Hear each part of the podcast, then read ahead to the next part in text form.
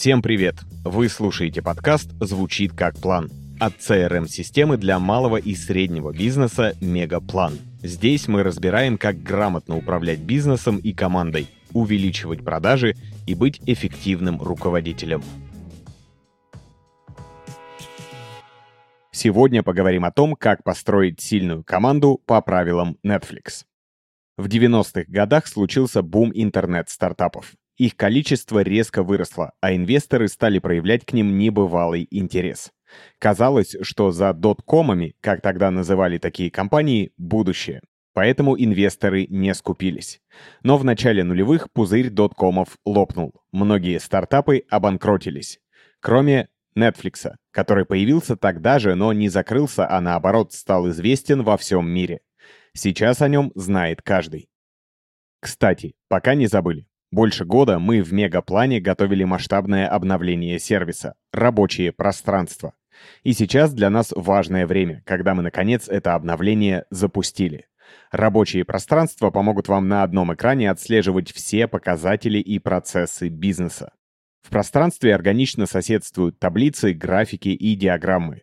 Например, у вас есть отдел маркетинга и отдел продаж. Создаете для каждого свое пространство и подключаете источники данных в мегаплане. Для отдела маркетинга количество лидов за период, продажи, канбан-доски со статусами по задачам и многое другое. А для продаж – число новых клиентов, график по незакрытым сделкам и задержкам оплаты. Это все гибко настраивается под ваши процессы. Вывести на один экран можно все, что захочется, а потом легко отслеживать.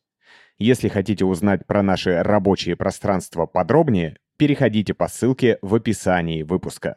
А теперь продолжим. История Netflix интересна тем, что компания пришла на уже сформированный рынок, а потом создала у аудитории новую потребность.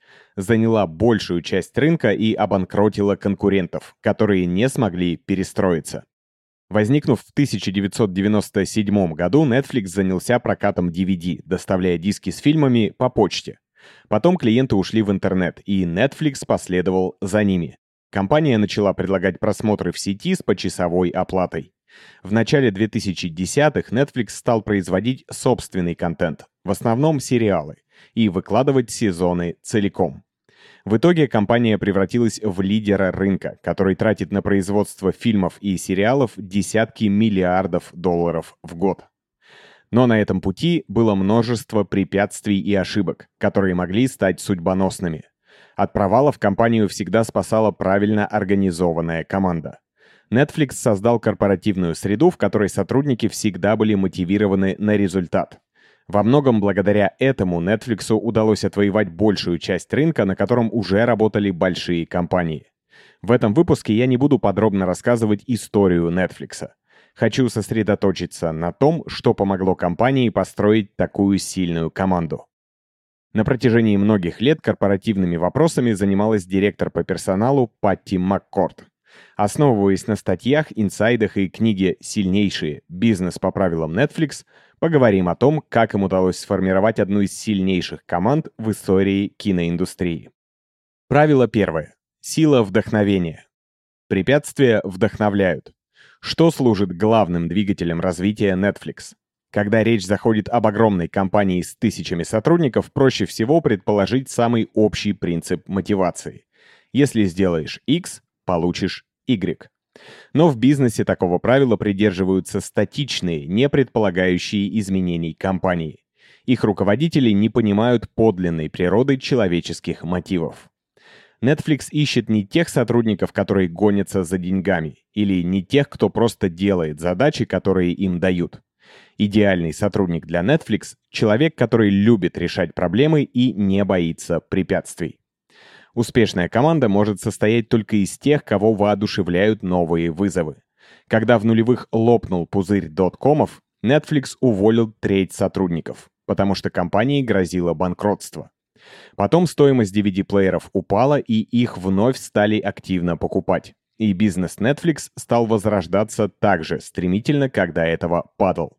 А оставшиеся две трети сотрудников теперь делали вдвое больше работы. Казалось бы, ситуация не самая лучшая. Но именно этот период сотрудники потом вспоминали как счастливое время. Каждый вкладывал в дело все силы и разделял общую цель. Те, кто любят вызовы, ценят рабочее время и не имеют привычки посматривать на часы в ожидании конца рабочего дня. Такой настрой свойственен далеко не всем компаниям. Поэтому многих так удивила политика отсутствия отпусков, принятая в Netflix. Сотрудникам можно брать столько времени на отдых, сколько они считают нужным. Необходимо только заранее обсудить это с менеджером. Увеличилось ли время отдыха? Оно осталось таким же, как раньше. Неделя или две летом, пара дней на праздники. При этом такая политика решила еще одну, более важную задачу. Определяя время для отдыха, сотрудники чувствовали доверие руководства и свою ответственность, что в конечном счете усиливало их потенциал. Принято думать, что управление большой командой связано со множеством бюрократических процедур. На самом деле не всегда, потому что самые большие достижения возможны, когда команда, вдохновляясь конечной целью, свободна в выборе решения проблемы. Правило второе. Прозрачность. Чем решительнее компания отказывается от бюрократии, тем последовательнее она должна разрабатывать каналы взаимодействия между сотрудниками. Иными словами, каждый должен быть в курсе дела другого. Каждый должен понимать ключевые цели компании, и понимание руководителя не должно противоречить пониманию всей команды. Каждый квартал главы всех отделов Netflix делали часовую презентацию, на которой рассказывали о ключевых инновациях и проблемах. Сотрудники на таких встречах не только получали детальную информацию, но и могли задавать любые вопросы. Однажды Тед Сарандос, один из руководителей Netflix, рассказывал новым сотрудникам о расписании выхода контента. Сначала фильм выходит в кинотеатрах, потом на DVD, затем на Netflix. Один инженер спросил, а почему именно так? Это же невыгодно для Netflix. Сарандос был застигнут врасплох. А в самом деле, почему? Он понял, что долгое время имел дело с условностью, которая ограничивала возможности компании. Вопрос инженера стал началом размышлений о новой бизнес-модели. В выпуске всех эпизодов сезона сразу. Чтобы сотрудники были в курсе дел компании и могли помочь, информацию нужно доносить как можно доступнее. Потому что именно простые люди и есть клиенты Netflix.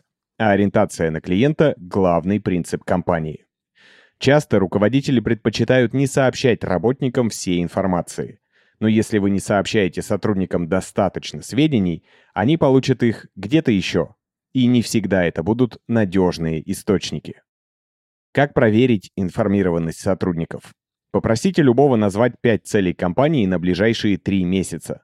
Кстати, почему не на год, ведь годовое планирование – стандарт индустрии. Netflix сократил планирование до трех месяцев, чтобы максимально гибко подстраиваться под постоянно изменяющиеся условия рынка. Правило третье. Честность. Говорить напрямую нелегко, потому что непонятно, как собеседник воспримет ваши слова. Поэтому многие руководители боятся правды или стараются подсластить горькую пилюлю. Но на самом деле честность – условие роста. Скрытность разобщает. Одно из действенных упражнений на честность, придуманных командой Netflix, называется «начать», «прекратить», «продолжить». Сотрудники сообщают друг другу одну вещь, которую другой должен начать делать, одну вещь, которую он должен прекратить делать, и одну вещь, которую он делает действительно хорошо и должен продолжать ее делать. Обмен мнениями происходит вслух перед группой сотрудников. Прозрачность должна быть на всех уровнях команды. А это значит, что каждый должен чувствовать свою ответственность. Такое ощущение наполняет не тревогой, а силой. Правило четвертое. Аргументированные споры. Команда Netflix обожает споры, ведь мир развлечений непредсказуем и многогранен. Но есть важные условия. Споры должны опираться на факты, а не эмоции. Факты — это цифры продаж, показатели роста и падения акций, рейтинги продукта. Сотрудникам Netflix легче получить все интересующие их сведения, ведь компания заботится об их информированности и прозрачности отношений. Никто не боится спрашивать и никто не боится ответить как можно доступнее. Остерегайтесь сотрудников, которые легко выигрывают споры благодаря обаянию и силе убеждения, а не своим реальным достижениям. Важно спорить только в интересах клиента. Обсуждение проблемы может завести далеко. Трудно не поддаться эмоциям и не скатиться к обвинениям. В таких случаях спрашивайте себя, а как это поможет нашему клиенту? Обсуждайте проблему небольшими группами, чтобы каждый чувствовал себя свободно, и поощряйте критические высказывания. Публично сотрудники боятся ставить под сомнение общепринятый взгляд. Если поощрять открытую аргументацию, соберете больше обратной связи. Когда спор между главой маркетинга и главой контента по поводу предпочтений клиентов зашел в тупик, глава Netflix Рид Хастингс придумал решение.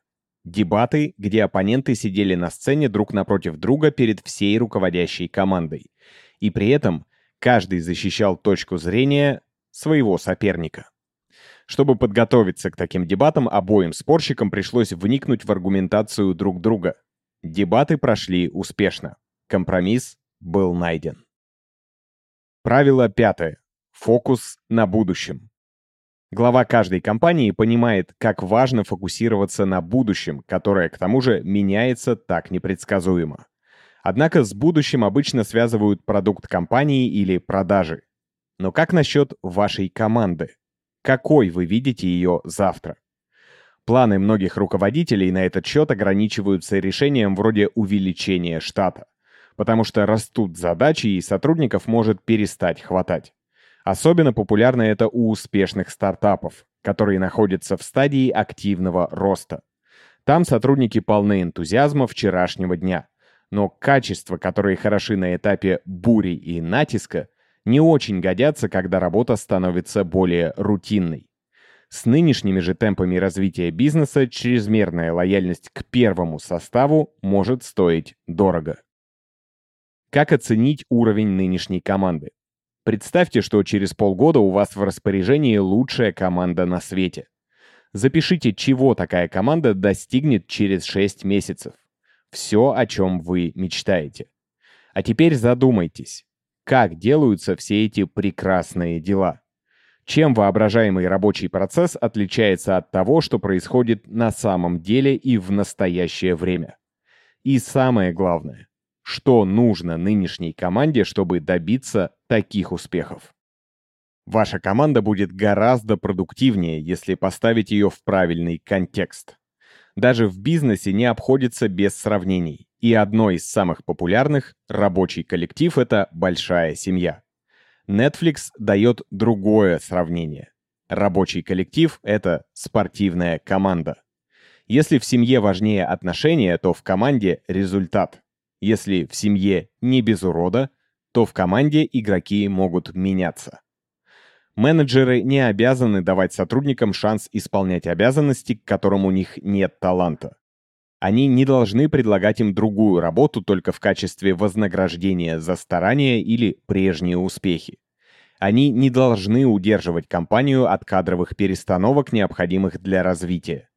Звучит слишком сурово, но в противном случае вы получите сотрудников не только не готовых к завтрашним вызовам, но и не способных качественно делать свою работу уже сегодня. Спасибо, что дослушали выпуск до конца. Подписывайтесь на подкаст, чтобы не пропустить новые выпуски. И регистрируйтесь в Мегаплане, CRM-системе для малого и среднего бизнеса. Мы помогаем компаниям управлять продажами и проектами, вести клиентскую базу и улучшать процессы. Попробуйте Мегаплан в работе. Все ссылки оставили в описании выпуска.